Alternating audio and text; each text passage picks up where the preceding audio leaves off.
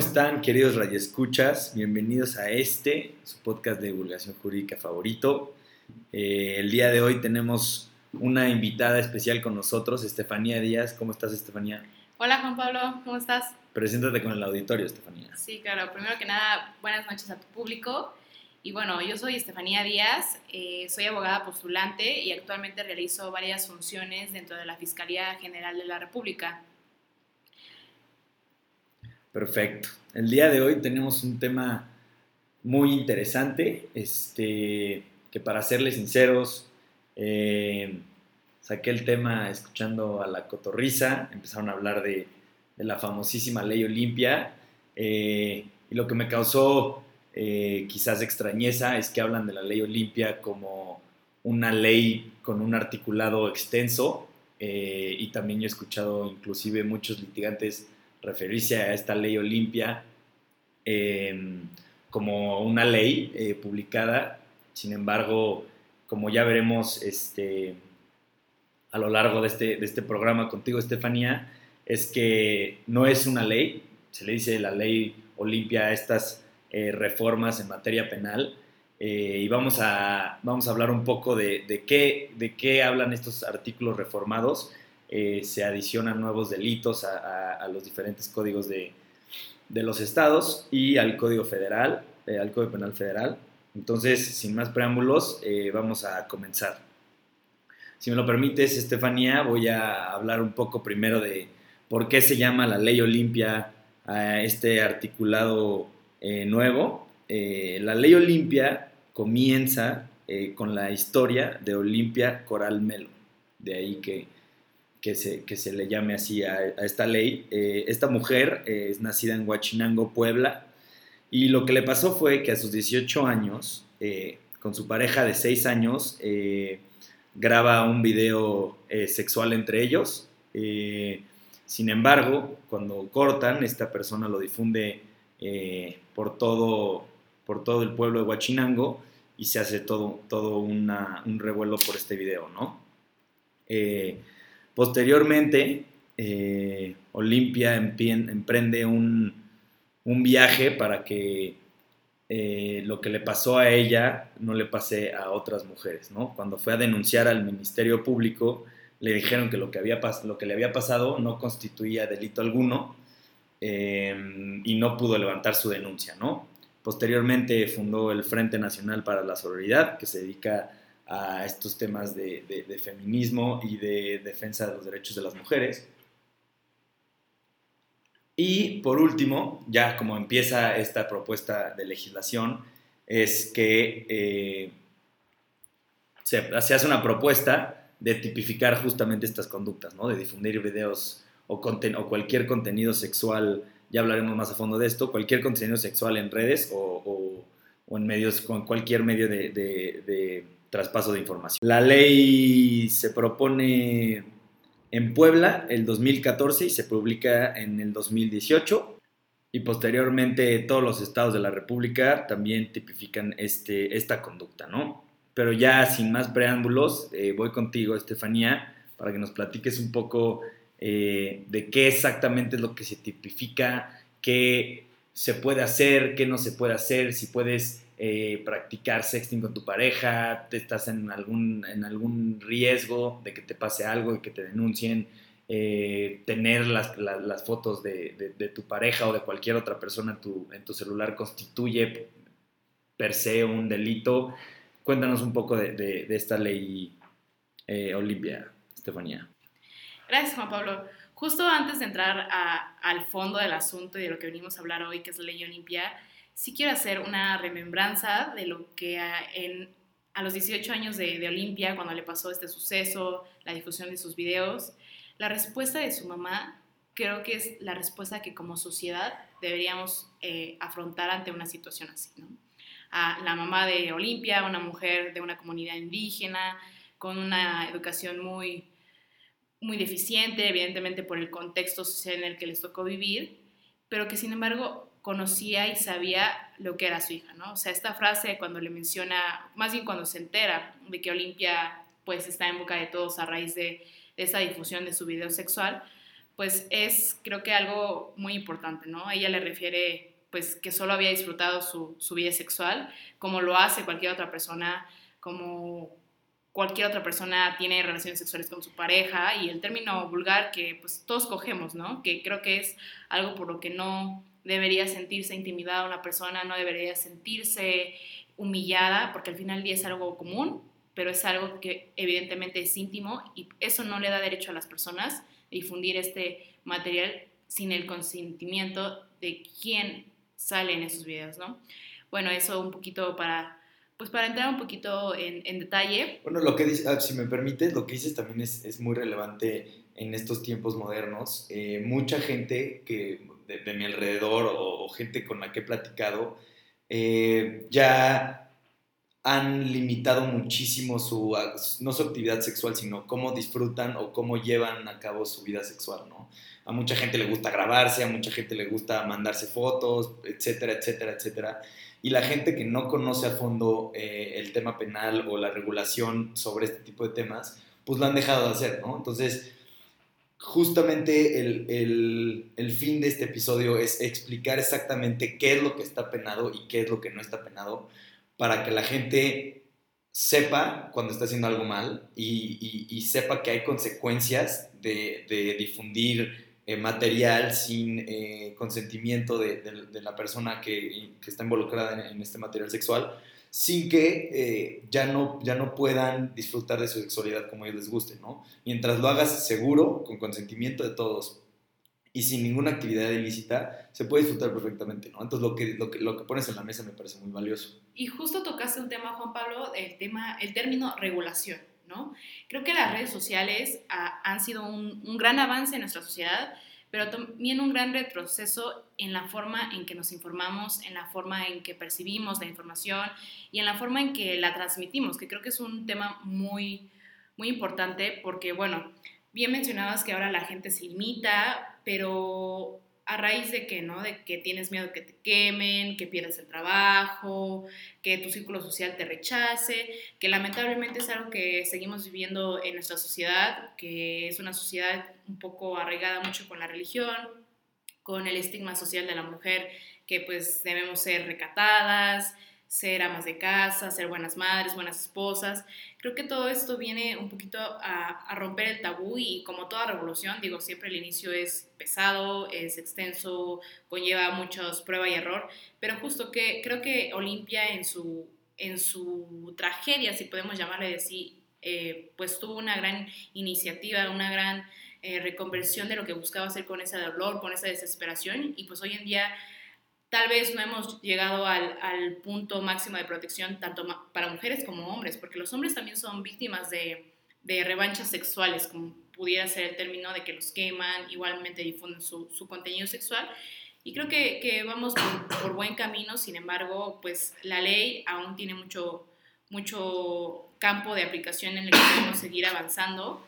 Y pues nada, si quieren, pues para que ustedes, radioescuchas, eh, entren un poquito más en conocimiento respecto de la ley Olimpia, sus alcances y verdaderamente su esencia, pues vamos a hacer un, pequeño eh, enlistado de las leyes que se relacionan con, con, la ley Olimpia y las cuales, principalmente los códigos penales, que son los que le dan esta acción, esta eh, acción de castigar por parte del Estado, por parte de las fiscalías y que también nos proporcionan a nosotros como, como mujeres y como hombres, igualmente refiero, pues esa seguridad jurídica y seguridad en general de que pues intentas eh, tener un libre desarrollo de tu sexualidad con tu pareja o con otra persona y que evidentemente no tengas que ser rechazado, ni humillado, ni ninguno de estos términos negativos por, por algo a lo que todos, como bien decía la mamá de Olimpia, que todos hacemos, pero evidentemente pues con las reservas de, de nuestra intimidad, ¿no? Sí, claro.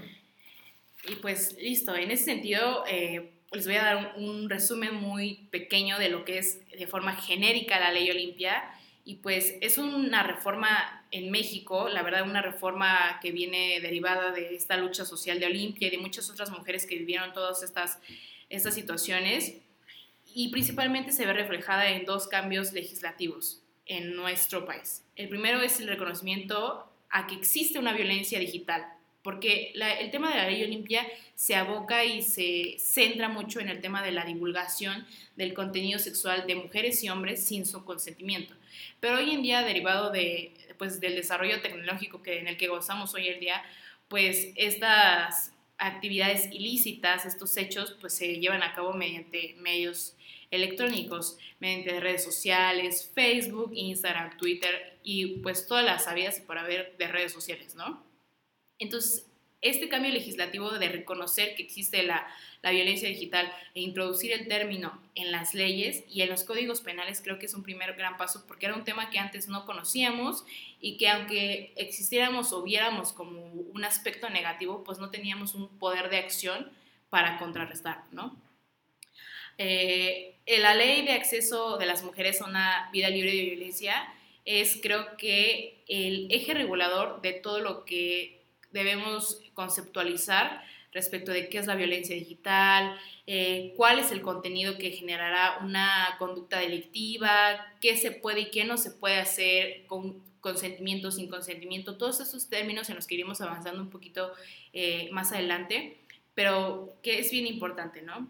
Eh, el reconocimiento de la modalidad de la violencia digital y la ley de acceso a las mujeres a una vida libre sin de violencia eh, son temas muy específicos que derivaron en la tipificación o para los que no conocen eh, a fondo de términos jurídicos, eh, la puesta de estas conductas en los códigos penales a efecto de que puedan ser perseguibles por las fiscalías, ¿no? Porque muchas veces cuando uno llega a denunciar este, bueno, pasaba antes, llegabas a denunciar este tipo de conductas, pues qué era lo que te decían los ministerios públicos, policías, pues que no constituía delito y por tanto pues tú tenías que vivir con, con el rechazo social, con la humillación y sobre todo con la violación a tu intimidad y al, hasta cierto grado a la confianza que tú entablaste con la persona a la que le compartiste este material sexual, ¿no? Sí, hablas de, hablas de violencia digital eh, reconocida en, esta, en, en, la ley de acceso de las mujeres a una vida libre de violencia, pero ¿qué, o sea, ¿qué es la violencia digital?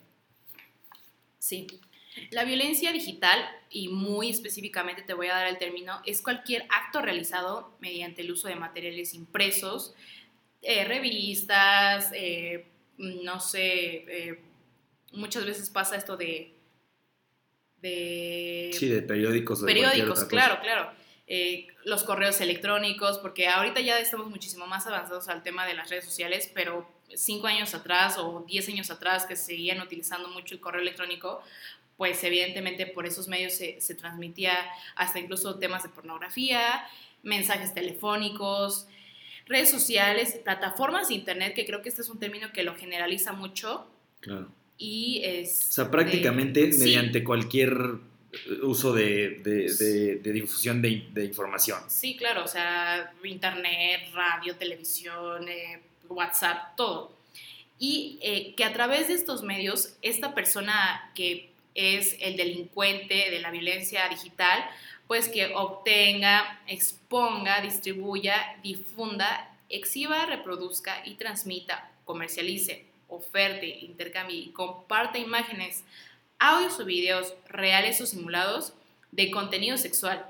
Creo que eh, esto es un término muy, muy amplio, digo, este, y también es hasta cierto punto muy benéfico que la ley sea muy específica respecto de qué tipo de contenido, ¿no? Ya bien lo menciona, imágenes, audios o videos. Inclusive esta ley previene este término de reales o simulados, ¿no? Claro. Y también este, el eje eh, central de esta violencia digital es la falta de consentimiento de la persona que está siendo víctima de este delito, ¿no? O sea, tú como dentro de la confianza que existía con tu pareja o con alguien cercano a ti, tuviste la, la viabilidad de enviarle una foto, video o inclusive un audio, como bien lo menciona la ley, eh, que toca tintes sexuales y sin tu consentimiento esta persona realizó eh, eh, pues estos actos de exhibir, difundir, transmitir, exponer, ¿no? Que en un término muy común o muy usado derivado del boom de esta terminología de la violencia digital, pues es una revancha sexual, ¿no? O sea, muchas veces... Te, voy a detener ahí, Este, Estefanía diste un ejemplo excelente este, que me gustaría un poco usarlo para ejemplificar a qué nos referimos con violencia digital y como ya dijiste, el tipo penal, ¿no? dices, yo le mando una fotografía a mi novia o a mi novio, eh, se la mando a él, ¿no? Ese, tú mandársela a él y el novio o la novia recibir esa fotografía, eso no constituye delito, ¿estamos de acuerdo? Estamos de acuerdo. En el momento en el que esta segunda, o sea, la persona que recibe la fotografía, perdón, la manda sin el consentimiento de la persona que, que, sale en la fotografía, eso ya es lo que constituye un delito, ¿no? Exactamente. Aquí el término específico es el consentimiento. Existió consentimiento desde que tú, eh, persona uno, eh, productora de ese, de ese contenido, la foto, el audio o el video, se lo envías a tu pareja o a tu gente de confianza, ahí existe en ese primer momento un consentimiento. Sin embargo, cuando esta segunda persona decide, por los motivos que fuere, compartirlo sin previo, eh, sí, ahora sí que solicitud de consentimiento de la otra parte, esto constituye un delito. Aquí también te, te, voy a detener otra vez un, poquito porque este verbo rector también me causa eh, mucho, mucho ruido, que es que reproduzca contenidos sexuales. Entonces, a la persona a la que le llegó esa fotografía, la segunda, o sea, yo se la mando a una persona con mi consentimiento, esa persona se la manda a otra persona sin mi consentimiento, esa otra persona, la última, la que lo reproduce en su teléfono, también estaría cometiendo un delito. De acuerdo con la ley y, a vista de, de quien habla, eh, podría haber un tema de excluyentes, de responsabilidad, siempre y cuando entremos al estudio del caso concreto. Claro. Porque digo, o sea, eh, ha pasado mucho y en términos de, de violencia digital y más hoy en, en las escuelas, lamentablemente, en las preparatorias, en las universidades, que pues existen grupos, ¿no? Como este famoso grupo sonado de las zorritas de la UAM o de estos chicos de la Nahuac Emérita, la Nahuac Mayab, que se compartían, tenían un grupo de Telegram en el que compartían infinidad de fotos de muchísimas eh, mujeres, en el cual pues evidentemente tú tenías conocimiento de los fines de ese grupo, ¿no? Sí, claro. O sea, tú te uniste a sabiendas de que ese grupo, de que ese grupo contenía esas, esos audios, esos videos, esas fotos, y que al final del día, eh, pues digas, es que tal vez me llegó, pero no lo reproducí. O, o, o, yo me metí, o sea, también hay, como, como bien lo dices, excluyentes de responsabilidad, ¿no? Este, consentimiento, eh, no me acuerdo bien el término, pero que tú sabiendo que ese grupo era para eso, que reproduzcas la foto de y no sabías que era una chava que no estaba dando su consentimiento y que le mandaron la foto y ya tú estás metido en un tema, ¿no? Pero eso sí, como bien dices, habla de excluyentes de responsabilidad, que es ya un tema un poco más este, a fondo. Eh, entonces te propongo pasar a, eh, al tipo penal eh, estipulado en los, códigos, en los códigos penales de los estados, que es el delito contra la intimidad sexual, que es prácticamente lo mismo, pero me gustaría que también lo mencionáramos. Claro, sí, justo antes de, pasar a esto de, la tipificación en los códigos penales, creo que lo que antes de que llegáramos a este punto, el tema de reproducir o de que estos verbos rectores de los tipos penales como que dejen la puerta abierta, siempre serán responsabilidad del Ministerio Público estudiar el caso concreto con todos los datos de prueba de los que se pueda llegar, ¿no? Porque volvemos a lo mismo, a sabiendas muchas veces te metes a estos grupos para pues sí, para ver imágenes de, contenido sexual de mujeres o hombres, porque tampoco voy a, decir que entre mujeres no exista la posibilidad de que se lleven a cabo, pero sí, justo a veces el, contexto, el lugar, el momento te avisa mucho, te dice mucho de si eh, pudiera existir un tema de excluyente de responsabilidad o no, ¿no? Eso habría que estudiarlo y sería eh, eh, responsabilidad del Ministerio Público, de los asesores jurídicos, inclusive de los defensores, que, se aboquen en estos asuntos. Claro. Pero pasando al tema de la tipificación, eh, pues el primero y el más relevante, por, porque tanto tú, Juan Pablo, como yo vivimos en la Ciudad de México, pues es el Código Penal para la Ciudad de México. Este delito devenido de la ley Olimpia y de la ley de acceso a las mujeres a una vida libre de violencia, eh, recayó en la adición a nuestro Código Penal de la ciudad el 22 de enero de 2020 en el capítulo específico de los delitos contra la intimidad sexual. En la Ciudad de México sí se le dio un, capítulo completo a, abocarse al tema de la intimidad sexual, que al final del día eh, es lo que verdaderamente se violenta con estos delitos, ¿no? con esta violencia digital. Entonces, el artículo 181 quintos del Código Penal para la Ciudad de México, a letra, dice, comete el delito contra la intimidad sexual, fracción primera, quien videograve, audiograve, fotografíe, filme o elabore imágenes o audios, videos reales o simulados de contenido sexual íntimo de una persona sin su consentimiento o mediante engaño. En este primer punto y en esta primera fracción creo que es, es la más común, la que más vemos, pues que evidentemente tú y yo grabamos algo eh, como pareja, como novios, y pues al día siguiente o cuando terminamos, que es mucho el término, vuelvo al tema de la revancha sexual, de que te quemo y pues ya todo el mundo tiene tu, contenido íntimo, ¿no? En la fracción segunda es quien exponga, distribuya, difunda, exhiba, reproduzca, transmita, comercialice, oferte, intercambie y comparta imágenes, audios o videos de contenido sexual íntimo de una persona a sabiendas que no existe consentimiento mediante materiales impresos, correo electrónico, mensajes telefónicos, redes sociales o cualquier medio tecnológico. Que, este, es, este el, ejemplo que estabas poniendo, ¿no? Si, si yo, si yo eh, grabo con mi pareja eh, un video sexual y se lo, o sea, con el consentimiento y se lo mando a otra persona que la que no mi pareja no había, o bueno, cualquier persona no tiene que ser tu pareja, eh, eh, se lo mando a otra persona sin su consentimiento, ahí es cuando. Y el primero se refiere a que yo nos grabo ah, haciendo un acto sexual sin tu consentimiento, o sea, sin que tú sepas que te estoy grabando, ¿no? Eso también es, constituye delito. Sí, claro. Aunque no se lo mandes a nadie, aunque nada más lo, nada más lo poseas. Tienes toda la razón, Juan Pablo. Este, sí, como vienen ahora sí que muy juntos en la ley, este, se, se fue un sí, poquito, sí. se confundió, pero sí, justo, a ver, en términos genéricos, la fracción primera es tú me grabas, tú me, eh, me tomas una foto, me tomas un audio sin mi consentimiento y este video, foto o audio es de contenido sexual. Ese primer momento, esa primera conducta es delito. La distribución, que es la segunda fracción, también es delito. Oye, también tengo aquí, a, mí, aquí que me importa, y, regresándonos eh, nada más para mencionarlo eh, y para conocimiento de todos nuestros radioescuchas, eh, la ley de, acceso de las mujeres a una vida libre de violencia de la Ciudad de México, estamos hablando, también prevé medidas de protección y medidas cautelares muy interesantes que se refieren a la interrupción, bloqueo, destrucción o eliminación de imágenes, audios o videos de contenido sexual reproducidas. O sea, tú le puedes pedir al Ministerio Público que se meta a, la página de, Instagram, a la página de, Internet, para bajar tu contenido sexual, ¿no? Esa es una medida de protección, no tienes ni que probar que tú no habías dado consentimiento, es una medida meramente de protección y eso me parece sumamente importante mencionarlo para que lo sepan en caso que estén en, en, la penosa necesidad de, denunciar estos actos, ¿no? Y también me gustaría un poco eh, ir con las agravantes, que, me parecen sumamente importantes del delito contra la intimidad sexual, ¿no? Claro.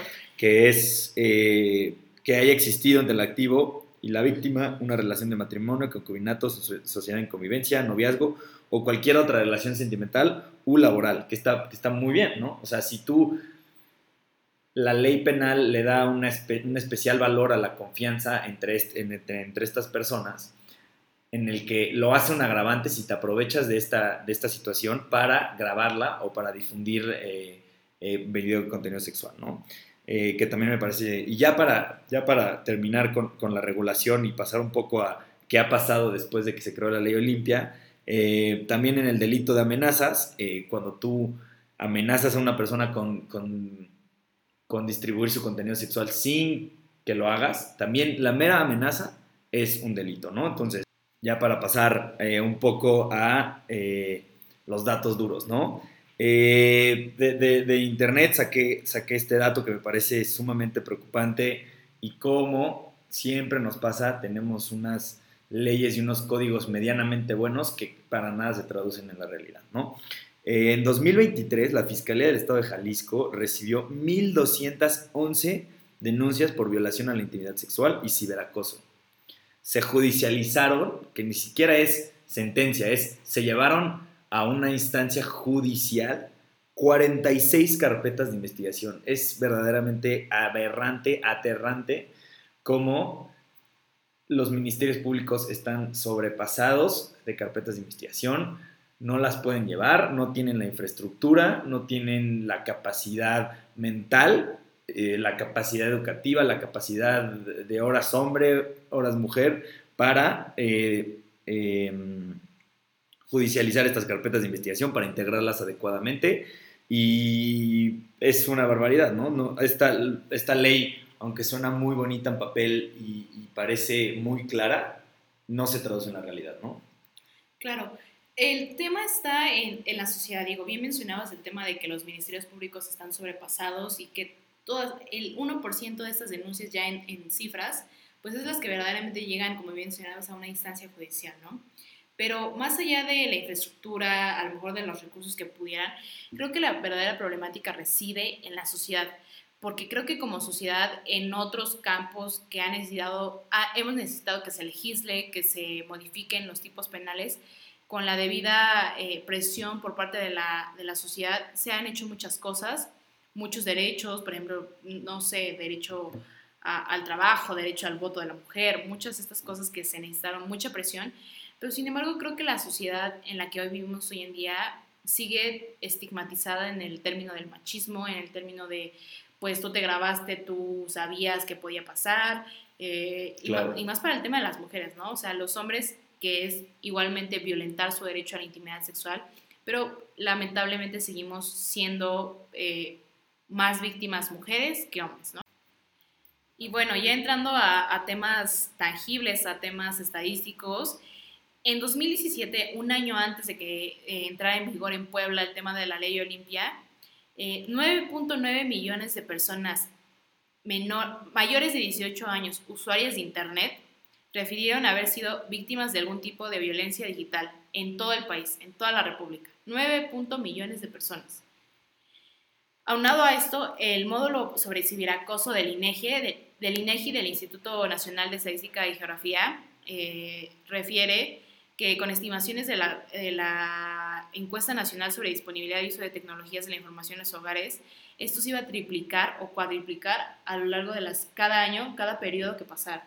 Esto es alarmante, ¿no? Porque evidentemente, si en 2017, muchísimo antes de una entrada en vigor de una ley que, que no existía, que no era visible este tema de la ley de la violencia digital y que exponencialmente surtiera muchísimos más casos y, temas de violencia digital, creo que es muy, muy, eh, dice mucho de lo que somos como sociedad, de lo que las, las, los medios de comunicación, los medios tecnológicos han hecho o han mermado en la difusión de cualquier tipo de contenido, de cualquier índole. O sea, el alcance no es el mismo hoy en día que el que teníamos en 2017 para cualquier cosa, ¿no? Hoy tú subes un tweet y mil personas lo pueden ver cuando antes tú subías un tweet y 20 personas lo veían, ¿no? O sea, creo que ahora estas, estas conductas eh, delictivas de violencia digital son mucho más eh, dañinas porque su campo de, explosión, por decirlo así, su campo de afectación es muchísimo mayor, ¿no?